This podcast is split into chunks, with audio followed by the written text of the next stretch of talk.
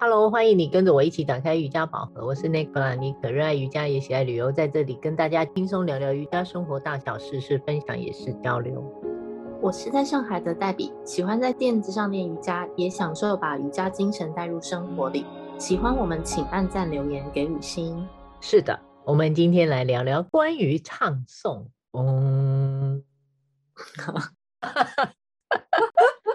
一唱就想笑。一开始练习的时候，有没有想过为什么要唱诵呢？嗡的代表意义是什么啊？啊，确实啊，刚踏进前几堂瑜伽课，听到老师在开头一定要嗡开始，然后嗡的结束，是有点觉得不太自在。常常有的老师中气又很足，唱的很长，一开始练都还没练。我就光唱嗡都要没气了，你知道吗？你有这种经验吗？有啊，我曾经有问过老师这个问题啊，为什么气那么长啊？对啊，所以以前在练的时候，最初期在练，跟得上能唱就唱，跟不上或是不想唱的时候，就跟着大家闭着眼睛对嘴假唱一下，常常是这样。差不多蛮随便的度过练习初期的开场哦，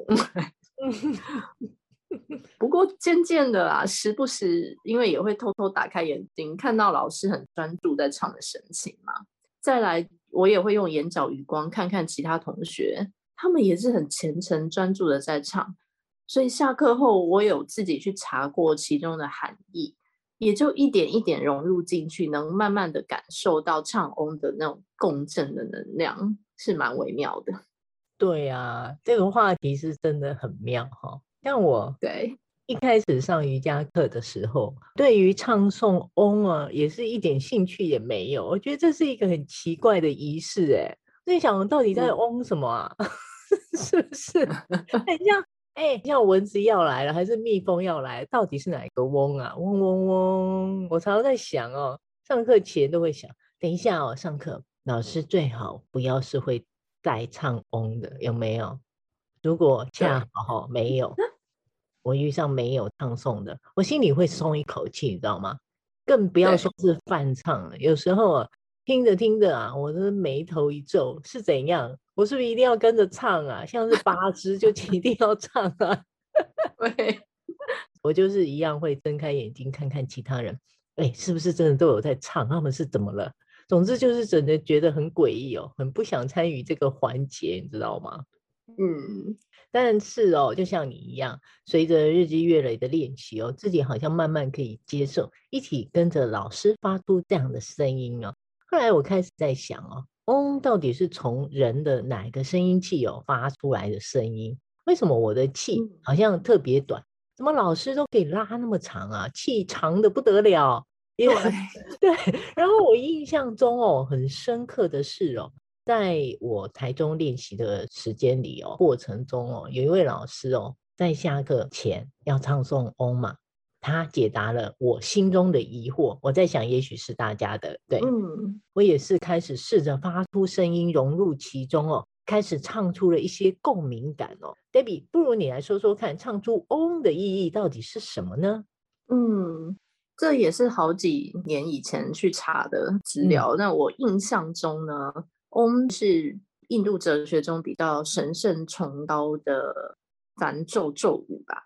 嗯除了可以发出声音唱啊，它的图像其实也代表了瑜伽界的浩瀚跟无限。嗯，另外唱嗡的好处在于可以让比较浮动的心念呐、啊，在短时间内安定稳定下来，帮助我们释放忙了一整天工作啊、学业以及对应各种人际、社会、家庭关系中紧张、焦虑的情绪感受。在瑜伽课前后唱，还有另外一个重要的原因是，嗯，班上同学比较少，大概三四五个人，多则有可能大班二十人、三十人、四十人都有可能。嗯，那课前开始唱嗡，就是一种调整全班同学的能量，可以更有效的把整堂课的练习放在一个接近的共振频率上，所以全班同学的练习在相近的频率节奏上。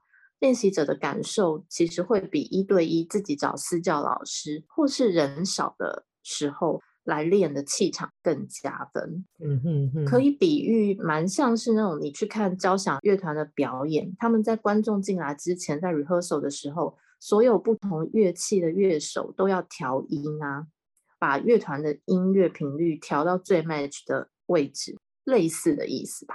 嗯嗯嗯，解释的很不错哦。那是一种能量的交流哦。当时我也没有好奇。像好奇宝宝一样去 Google 查这代表的意义啊！我总是觉得，当我有兴趣的时候，自然就会想了解。到那时候啊，再来清楚了解也不迟。嗯，印象中后来是因为在师资的课程里哦，开始学习到了蛮多的关于唱诵，也了解了一些关于哦。换我来说一说啊，啊，嗯、好呀。你来分享一下吧。对，Om 是入门者最容易接触的一个声音啊。Om 的梵文名是 Pranava，是圣音啊，它代表的是就是来自宇宙的一个声音，是很神圣也无限永恒的声音。我们更深入一点来解读哦，它的发音的方法，它是结合了三个字母 R、U、M 这三个声音跟字哦。那 R 是只有喉咙的部位发出。M 是由嘴唇发出，那 M 的音由口腔内发出，长一些。记得哦，在字面上我看到一些文字记载，它是依据贝陀记载原始的念法哦。阿呜的音大约是三秒，那 M 就是要尽量长到无声的状态，嗯、慢慢的发现这种有能量的加持的方式。也就是说啊，为什么会那么长？如果依照这样的发音的方式，这样的方法去念，的确。我就发现我真的可以蛮长的，可以大家一起来比赛的感觉。哦，原来是这个原因哦！果然上过师资课之后有这个理解，还是蛮深入的。对，你可以试着跟着类似像这样的发音方式去试试看。好哦。另外，在梵咒的。世界啊，我细细的研究之下也是非常有意思的，真的具有它存在的价值，也蕴含了印度传统智慧的精华哦。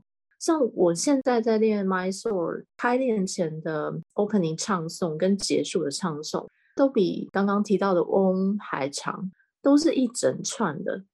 我还真的想都没想过，怎么会开始这样每天唱，唱的开心的不得了，不唱还不行这样，嗯。